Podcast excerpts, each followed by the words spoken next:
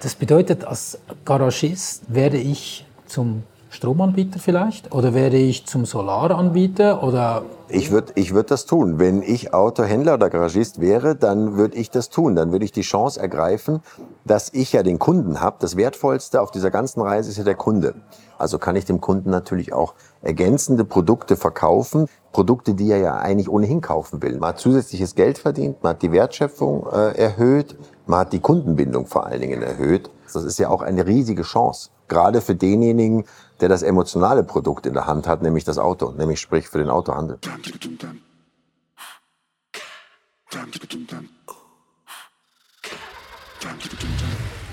Podcar. Präsentiert von Autoscout24, einer Marke von der Swiss Marketplace Group.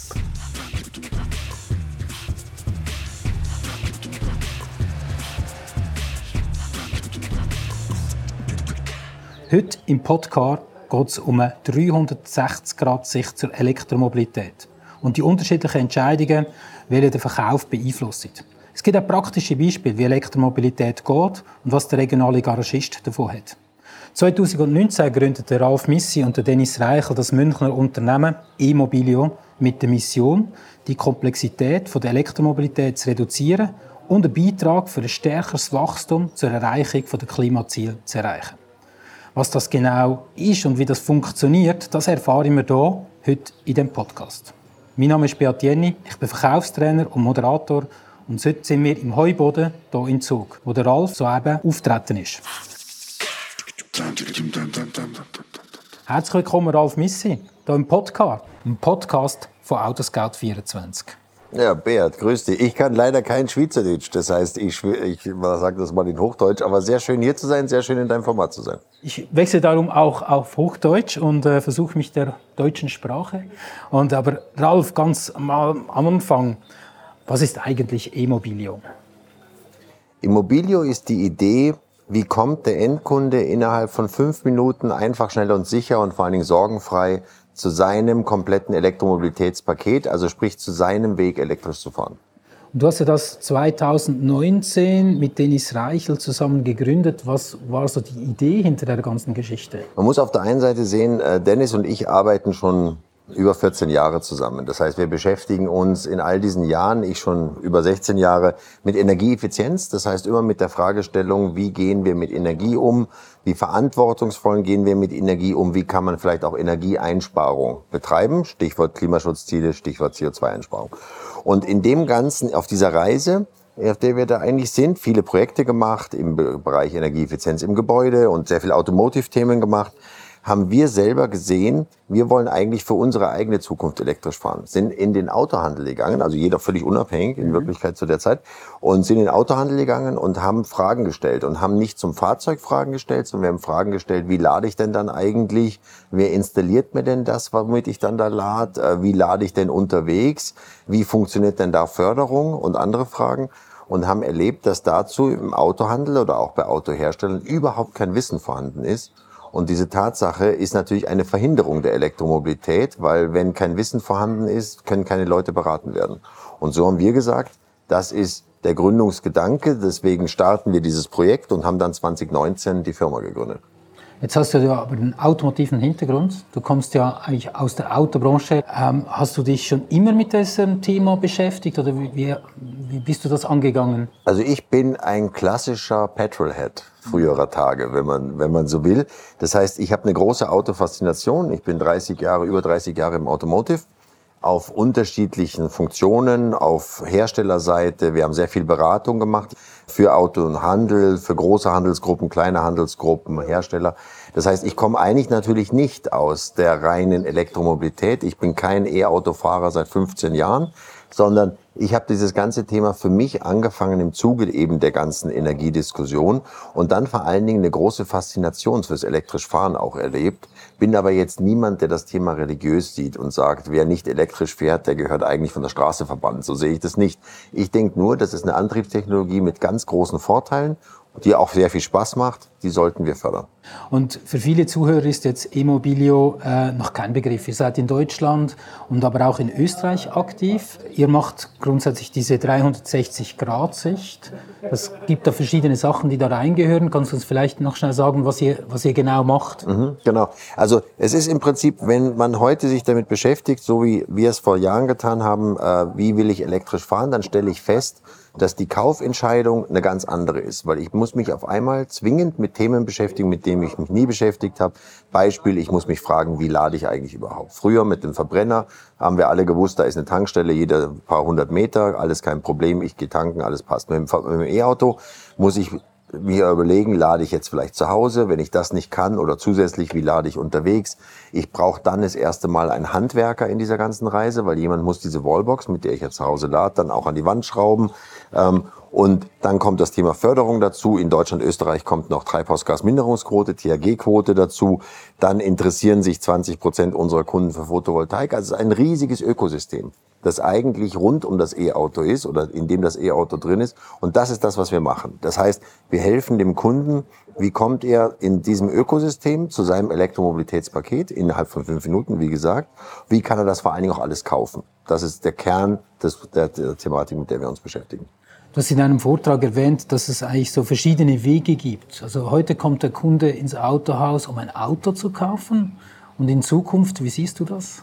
In Zukunft kommt der Kunde auf der Suche nach einer Komplettlösung, weil du willst ja als Kunde nicht dein Auto beim Autohändler kaufen, deine Wallbox beim, was ich, äh, Elektrogroßhandel, deine Installation beim Elektriker beauftragen, deine Fördermittelberatung im Internet recherchieren, äh, deine Photovoltaikanlage beim nächsten bestellen, sondern du erwartest dir natürlich immer stärker, dass du das aus einer Hand bekommen kannst. Das ist ja auch eine riesige Chance, gerade für denjenigen, der das emotionale Produkt in der Hand hat, nämlich das Auto, nämlich sprich für den Autohandel. Ja, jetzt sprichst du natürlich von Elektromobilität oder vom gesamten, von dem gesamten Markt. Ähm, es ist ja aber auch klar, dass nicht alle so die Elektromobilität so toll finden, oder? Und viele sprechen auch davon, ja, das ist ja nur eine Übergangstechnologie zu Wasserstoff und was E-Fuels und was es sonst noch gibt. Was ist dazu deine Meinung? Ja, es ist, am Ende muss man sehen, woher kommt Elektromobilität. Es ist ja nicht eine, Techno, eine technische Diskussion, sondern Elektromobilität kommt im Wesentlichen getragen auf einer äh, auf dem Willen von vielen Teilen der Bevölkerung. Energieeffizienz, Energieeinsparung, der verantwortungsvolle Umgang mit der Zukunft spielt eine immer größere Rolle. Das hat natürlich Einfluss auf politische Entscheidungen. Das hat Wahlen geprägt. Das heißt auch politische Fördermöglichkeiten, die dann ins Leben gerufen werden, Weichenstellungen, die geschaffen werden, wie Verbrennerverbot und solche Thematiken. Das übt natürlich einen riesigen Druck auf die herstellende Industrie aus, also auf die Autohersteller. Und damit ist Elektromobilität die Technologie der Zukunft. Auch die Frage, welche Technologie kommt da wirklich, ist, glaube ich, schon lange beantwortet. Das ist vor Jahren entschieden.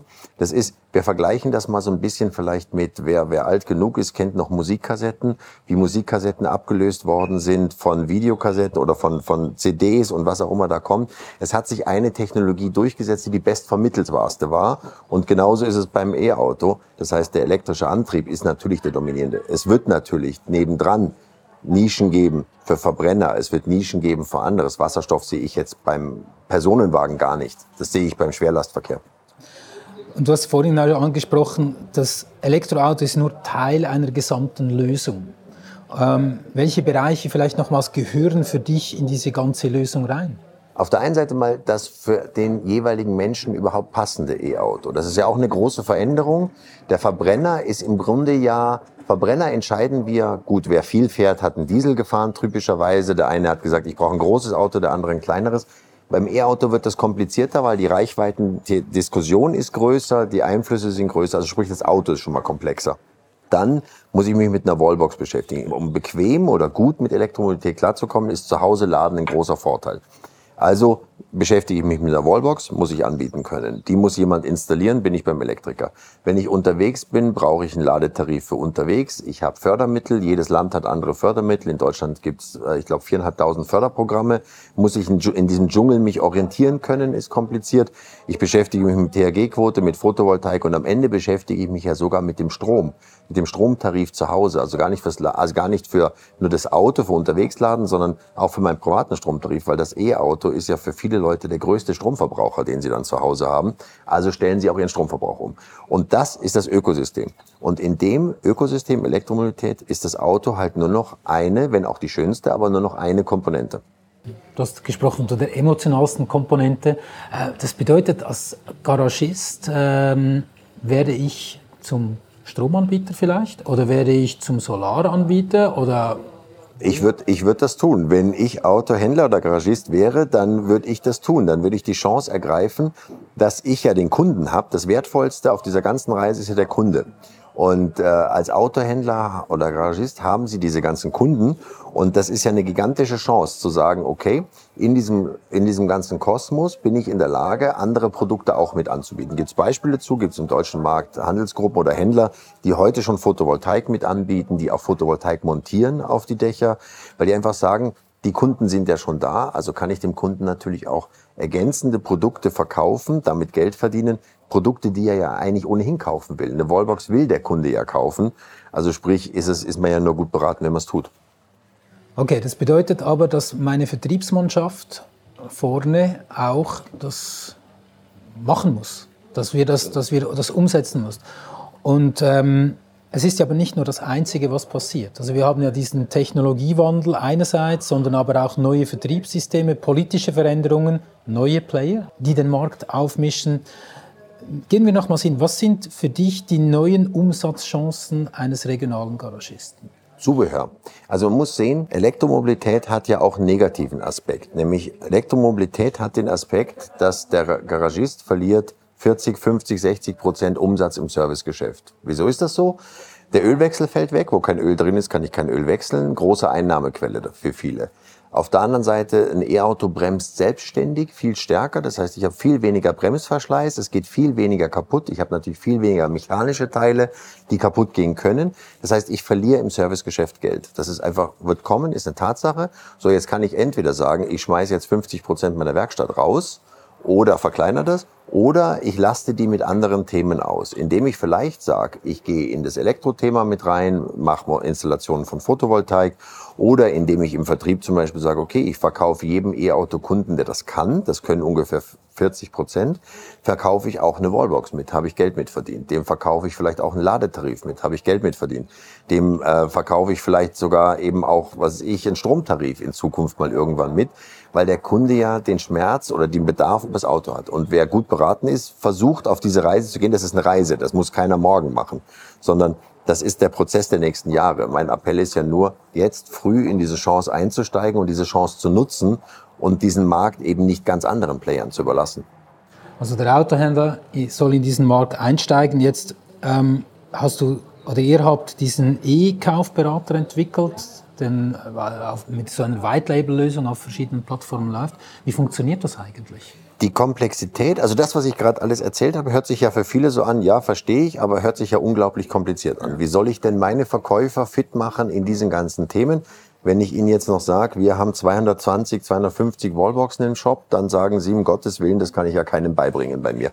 Und das ist genau das, wo wir als Partner zum Ziel kommen. Wir sehen uns als Partner des Autohandels und versuchen genau diese Beratungsleistung zu unterstützen. Das heißt, der E-Kaufberater ist eine Software, die installieren Autohandelsgruppen, Autohändler auf ihrer eigenen Webseite und mit der kann sich dann entweder der Kunde in diesem Ökosystem 360 Grad innerhalb von fünf Minuten selbst beraten oder der Verkäufer hat natürlich die Chance, dem Kunden zu sagen, pass auf, lieber Kunde, du hast gerade einen, was ich, Audi e-tron bei mir geleast, gekauft, was auch immer ich nehme dir noch fünf Minuten, ich zeig dir oder ich habe mein Tablet oder ich drehe meinen Computer und in dem Augenblick führe ich dich durch diese ganze Reise, verkaufe dir als Autohändler diese ganzen Produkte und das Schöne nebenbei ist ja, der Kunde fühlt sich extrem wohl, weil der Autohändler seines Vertrauens hat auch noch Ahnung von dieser ganzen Reise, wo der Kunde, der typischerweise in Zukunft vor allen Dingen immer weniger Ahnung hat, weil wir reden ja heute über Kunden, die sich gut auskennen, das wird sich ja ändern. Es kommt ja mit dem Massenmarkt kommen ja Kunden, die von Elektromobilität ganz wenig Ahnung haben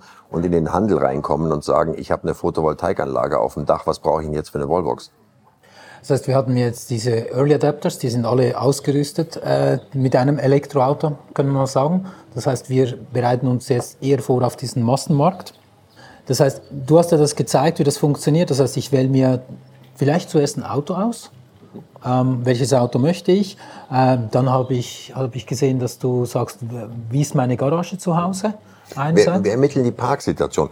Bei der Wallbox muss man verstehen, es gibt nicht eine Wallbox, die für alle passt, sondern die Wallbox muss exakt für den Bedarf des Kunden passen. Und der Bedarf besteht aus der richtigen Technologie in der Wallbox, dem richtigen Preis, was der Kunde bereit ist zu bezahlen und natürlich auch noch geschmäcklerische Entscheidungen, dass der Kunde sagt, die finde ich hübscher, die finde ich hässlich, mein Nachbar hat die und die Wallbox, die will ich auch oder was auch immer.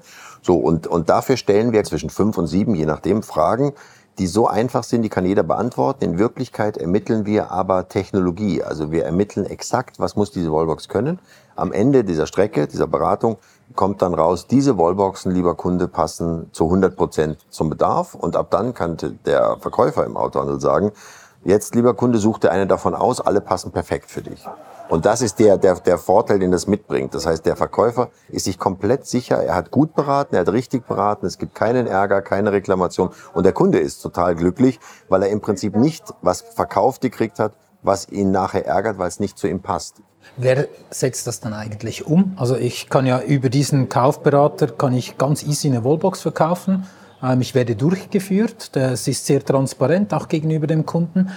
Ähm, aber wer montiert die jetzt? Wir kümmern uns um all das. Das heißt, der Kunde kauft die Wallbox im Grunde bei uns. Wir kümmern uns um diesen ganzen Prozess. Der Autohändler verdient mit der Wallbox natürlich Geld. Der hat natürlich eine Kommission, eine Kommission daran. Dann kümmern wir uns um die Installation. Wir haben ein Installationsnetzwerk äh, von regionalen Elektrikern, die dann Installationen durchführen im Auftrag des jeweiligen Kunden. Da kümmern wir uns wieder darum, dass das reibungslos läuft, dass das termingerecht läuft, dass die Qualitäten stimmen und, und, und. Und so hat eigentlich der Autohändler mit dieser ganzen Problematik nichts zu tun, hat keine Herausforderungen eigentlich, sondern er hat eigentlich eine perfekte, eigentlich ist das ein Geschäftsmodell, mit dem er Geld verdient und eben keine Arbeit macht. Das Gleiche funktioniert beim, bei der Photovoltaik genauso. Genau, genau gleich. Also ich kann das über diesen Kaufberater machen und dann wird eine regionale Firma aufgeboten, so koordiniert mit euch zusammen. Also der Autohändler hat nichts mehr zu tun. Der hat nichts damit zu tun. Das heißt, der, genau so ist es. Der Autohändler hat eigentlich immer nur, verdient immer mit bei, bei jedem Schritt und er hat aber mit diesem Prozess nichts zu tun. Aber was das Entscheidende ist, dadurch, dass es ja auf der Webseite des Autohändlers eingebunden ist, auch in seinem Look and Feel eingebunden ist, hat der Kunde natürlich das Gefühl, die Kompetenz dafür liegt beim Autohändler. Die Kompetenz ist nicht bei einem dritten Fremden sozusagen, sondern wir passen uns ja farblich äh, von den Bildern. Das schaut ja aus wie auf der Webseite des Autohändlers. Das heißt, der Kunde identifiziert den Autohändler seines Vertrauens als den, mit dem er auch das nächste und übernächste Auto kaufen sollte. Wie viele solche ähm, Kaufvorgänge oder Beratungsvorgänge habt ihr schon abgewickelt? 130.000 letztes Jahr. Also wir sind aktuell bei äh, über 400 Webseiten, das sind 350 Autohandelsgruppen in Deutschland installiert, das heißt relativ viele und durch alle Marken durch. Alle Marken, alle Modelle, alle Handelsgrößen, Riesenpartner wie jetzt die AWAC, äh, Stadtpartner, die einen Standort haben, spielt alles keine Rolle, ist der gleiche Prozess. Und das hat in Summe zu äh, 130.000 Kaufberatungen geführt. Das ist natürlich ein sehr schönes Bild, was man dadurch bekommt. Wie verhalten sich Kunden? Was brauchen Kunden? Welche Ängste haben die? Wie funktioniert das? Welche Beratung braucht's? Und natürlich auch zu sehen, wie kann man damit erfolgreich Geschäft machen. Ich hätte noch eine Frage zum Thema Preise, öffentliche, Laden, weil das ist ja eigentlich so ein, so ein intransparenter Preisdschungel, das öffentliche Laden. Wie geht ihr mit diesem Thema dann um? Auch mit einer Beratung ähnlich, also einem, wir nennen das ja immer Assistent, also sprich, es gibt auch einen Ladetarifassistenten, der ermittelt auch den Bedarf. Da sagt man zum Beispiel, äh, will man mit oder ohne Grundgebühr einen Ladetarif haben, ist ja schon mal ein Unterschied. Wir nennen das auch wieder anders, weil das natürlich auch für die Leute nicht verstehen, was das bedeutet. Ähm, da klicke ich mir einfach die Länder an, in die ich typischerweise fahre und meine Fahrgewohnheiten haben wir ja auch ermittelt. Und in dem Augenblick empfehlen wir genauso wieder Ladetarife. Jetzt ist es natürlich trotzdem intransparent. Und ich persönlich erwarte bei Ladetarifen auch eine Verdichtung des Themas. Also ich glaube, die Zeiten, wo wir hunderte Ladetarife da draußen haben, die wird es auch in Zukunft irgendwann nicht mehr geben, weil das ist nicht wirklich der Bedarf der Leute. Das ist, die Leute wollen einfach einen günstigen, guten Ladetarif. Da ist, da ist, da will ich nicht so viel Angebot eigentlich haben in Wirklichkeit. Aber wir beraten eigentlich digital genauso, wie wir es bei Wallboxen machen, genauso wie wir es bei Autos machen, genauso wie es allen machen. Das bedeutet aber auch, dass ihr im Hintergrund ja eigentlich eine relativ große Infrastruktur braucht und benötigt, dass das ganze, diese Research zu machen, um das dann auch irgendwo fokussiert zusammenzubringen. Wie, viel, wie viele Leute sind da beteiligt? Wir sind 50 heute wachsen gerade bis Jahresende so auf 80, 90, je nachdem. Es ist ja auch nicht so ganz, wir haben zwar mit dem Thema nicht große Probleme, äh, Mitarbeit zu finden, aber es ist trotzdem natürlich immer herausfordernd. Aber es braucht schon ein paar Leute. Auf der anderen Seite, wir haben natürlich viele Jahre investiert in den Aufbau dieser ganzen Datenbanken. Also wir betreiben ja auch eine eigene E-Auto-Datenbank, weil wir festgestellt haben, es existiert nichts im Markt, was gut genug ist, um damit wirklich eine, eine fundierte Beratung über Reichweiten und was immer zu machen. Und so haben wir halt eine E-Auto-Datenbank gebaut, eine Wallbox-Datenbank, eine Ladetarif-Datenbank und und das Ganze dann hinterlegt, technisch ist das ein Matching-Algorithmus, der praktisch vorne raus wird der Bedarf ermittelt, dann kommt Matching-Algorithmus, der lernt das Nutzerverhalten und ermittelt dann daraus, was ist das optimale Gesamtprodukt. Fahrzeug, Wallbox, Ladetarif, äh, THG-Quote, als Discount ist das ja eigentlich, äh, wie ist das optimale Package und bietet das an. Und dann sagt der Kunde mit einem Klick, das kaufe ich jetzt. Und dann sind im Grunde im Normalfall alle glücklich. Der Kunde hat eine Lösung, der Autohändler hat Geld verdient, wir haben auch Geld verdient, ehrlicherweise. Jetzt verstehe ich auch ein bisschen besser auch, warum ihr da ganz äh, stufenweise in den verschiedenen Ländern vorgeht, weil ja schlussendlich braucht, müsst ihr jetzt zuerst mal auch die Daten der Schweiz zusammensammeln, ihr braucht die Anbieter in der Schweiz, ihr braucht die Stromtarife. Das heißt, es ist immer ein großer Research, bevor ihr eigentlich in einen Markt gehen könnt, oder? Ja, es ist, es ist schon, die Datenbank müssen gebaut werden. Es ist, man muss immer so sehen, das, was man als E-Kaufberater als Software auf der Webseite sieht, ist die Spitze des Eisbergs eigentlich. Das eigentliche Produkt ist sozusagen unter der Wasseroberfläche. Das hat natürlich alle möglichen Fulfillment-Prozesse hinten dran. Die ganzen Handwerkerprozesse müssen koordiniert werden und und und. Und das muss man pro Land aufbauen und das ist Aufwand. Und, äh, und vor allen Dingen in unserem, sagen wir mal, kleinen Unternehmerwachstum äh, muss man einfach Obacht geben, dass man sich auch nicht verzettelt und versucht, alles gleich und größenwahnsinnig wird und alles gleichzeitig machen will. Ja, weil wenn man es so anschaut, oder, sieht das ziemlich simpel aus, oder? Ich, ich, habe, ich nehme das Tablet und gehe das mit dem Kunden so durch und das ist so alles so easy. Ja, aber wenn, ich, wenn wir jetzt das äh, dahinter sehen. Vielleicht noch ein Thema, Thema Kompetenz. Ich habe vorhin den Autoverkäufer angesprochen. Ähm, was oder welche Art von Kompetenz in diesem ganzen Ökosystem braucht der Autoverkäufer in Zukunft? Das kann ja nicht nur sein, dass er einfach das bedient, mhm. sondern er muss ja auch ein bisschen vertieft an. Welche Kompetenz? Also grundsätzlich mal erstmal das Auto. Das hört sich jetzt lustig an, aber das ist in Wirklichkeit natürlich zum Teil heute nicht vorhanden. Also weil das, was sich mit Elektromobilität verändert, wie zum Beispiel Reichweitenthematik oder so banale Themen, dass der Akku im Winter weniger Kapazität hat als im Sommer, dass ich andere Reichweiten im Winter habe, dass es eine Rolle spielt, zum Beispiel Reichweitendiskussion.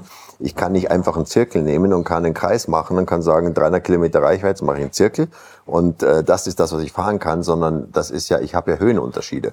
Das heißt, gerade jetzt hier Schweiz, ich muss ja Geodaten mit einsortieren, weil es ist einfach ein Unterschied, ob ich bergauf fahre oder ob ich das nicht tue. Und, und, und. So wie es beim Benzin auch war mit dem Verbrauch. Das heißt, es gibt auch Beratungs- und Nachholbedarf beim Auto an sich, erlebe ich. Das zweite Thema ist natürlich, der Autohändler lernt über unsere, über den E-Kaufberater, unser Produkt, eigentlich Stück für Stück, wie setzt sich dieses alles zusammen. Er fängt schon an zu verstehen, ach, da gibt es unterschiedliche Wallboxen, worauf muss ich so ungefähr achten. Das heißt, er baut, das ist wie eine Schulung indirekt er baut eigentlich schon Kompetenz auf und, und da muss, da muss man natürlich schon schauen, dass da eine gewisse Kompetenz entsteht, weil natürlich darf der nicht nur der Bediener der Software sein, das ist das eine. Dann erwarte ich mir als Kunde auch was anderes.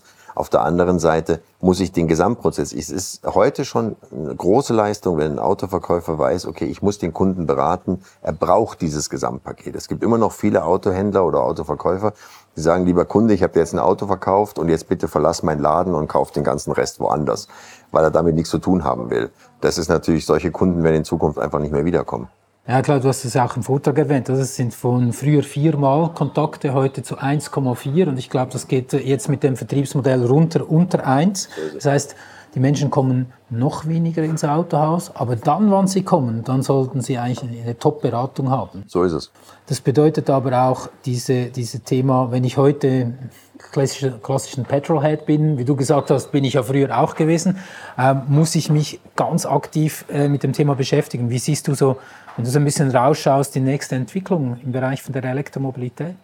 Ah, es wird sich ganz, ganz viel tun. Also wir sind ja am Anfang dieses Tsunamis oder dieser großen Welle. Ähm, das heißt, noch gibt's Reichweitenthematik. Das heißt, die Reichweiten der Autos werden besser werden, die Akkus werden besser werden. Die Ladekapazität, auch das ist was, was ja noch nicht so bekannt ist. Jedes Auto hat ein anderes, fast jedes Auto hat ein anderes Ladeverhalten. Äh, das heißt, die Ladekapazität hat ja was damit zu tun, wie lang dauert mein Ladevorgang. Das wird sich verbessern. Das heißt, es wird sich ganz, ganz viel am Auto selber verbessern, was den Leuten viele Ängste nehmen wird. Stichwort Reichweitenangst, die heute sehr stark ist. Und das ist, glaube ich, eine ganz wichtige Veränderung, die da stattfindet. Und dann sortieren sich natürlich in dieses Thema, du hast es vorher gesagt, die ganzen neuen Player ein. Also es kommen alle möglichen Marken gerade auf den Markt, die sind, äh, wenn man es Englisch sagen würde, electric by nature die hatten nie Verbrenner. Die sind von der Stunde Null E-Auto-Hersteller, die natürlich mit einer anderen Sichtweise auf das Thema kommen. Und auch das wird den Markt verändern und wird die, wird die traditionell eher Maschinenbau getriebenen Autohersteller herausfordern. Bei einem Vortrag hast du auch erwähnt, dass, äh, dass es extrem wichtig ist, bei diesem Thema auch vorne mit dabei zu sein. Weil wenn ich vorbeikomme und ich merke, du hast keine, oder der Verkäufer oder die, das Auto hat keine Ahnung von Elektroautos, dann ist die Abwanderung ins Netz, das heißt in den digitalen Verkauf, ja, relativ einfach. Dann hat der Kunde keinen Grund mehr vorbeizukommen. So ist es. Und mit dieser Lösung, die ihr baut, sagt ihr, okay, wir begleiten den Kunde. Das Auto ist nur ein emotionaler Teil davon, aber du hast zusätzliche Möglichkeiten. Man hat zusätzliches Geld verdient, man hat die Wertschöpfung äh, erhöht, man hat die Kundenbindung vor allen Dingen erhöht. Und ich glaube, das ist das Allerwichtigste, dass wenn man heute einen Kunden hat, muss man sicherstellen, dass der auch das nächste, übernächste Auto wieder bei einem kauft oder einen im besten Fall sogar an Familie und Freunde weiterempfiehlt. Das ist die billigste Werbung, die jeder machen kann, der billigste Vertrieb. Und dafür ist Elektromobilität eine riesige Chance, weil es halt Themen gibt, über die man reden kann. Wenn es keine Themen gäbe, gäbe es keinen Beratungsbedarf. Kein Beratungsbedarf ähm, hätte der Autohandel ein viel größeres Problem, weil es noch leichter wäre, Autos dann einfach online zu kaufen. Also es ist momentan eine Riesenchance für jeden so Autohändler, da aktiv einzusteigen. Ralf, wir kommen zum Abschluss. Ähm, ich bedanke mich schon mal für das tolle Gespräch. Ich habe aber noch eine Frage an dich. Ähm, du bist jemand, ähm, wie ich dich heute erlebt habe, mit ganz viel Energie. Du packst die Dinge an.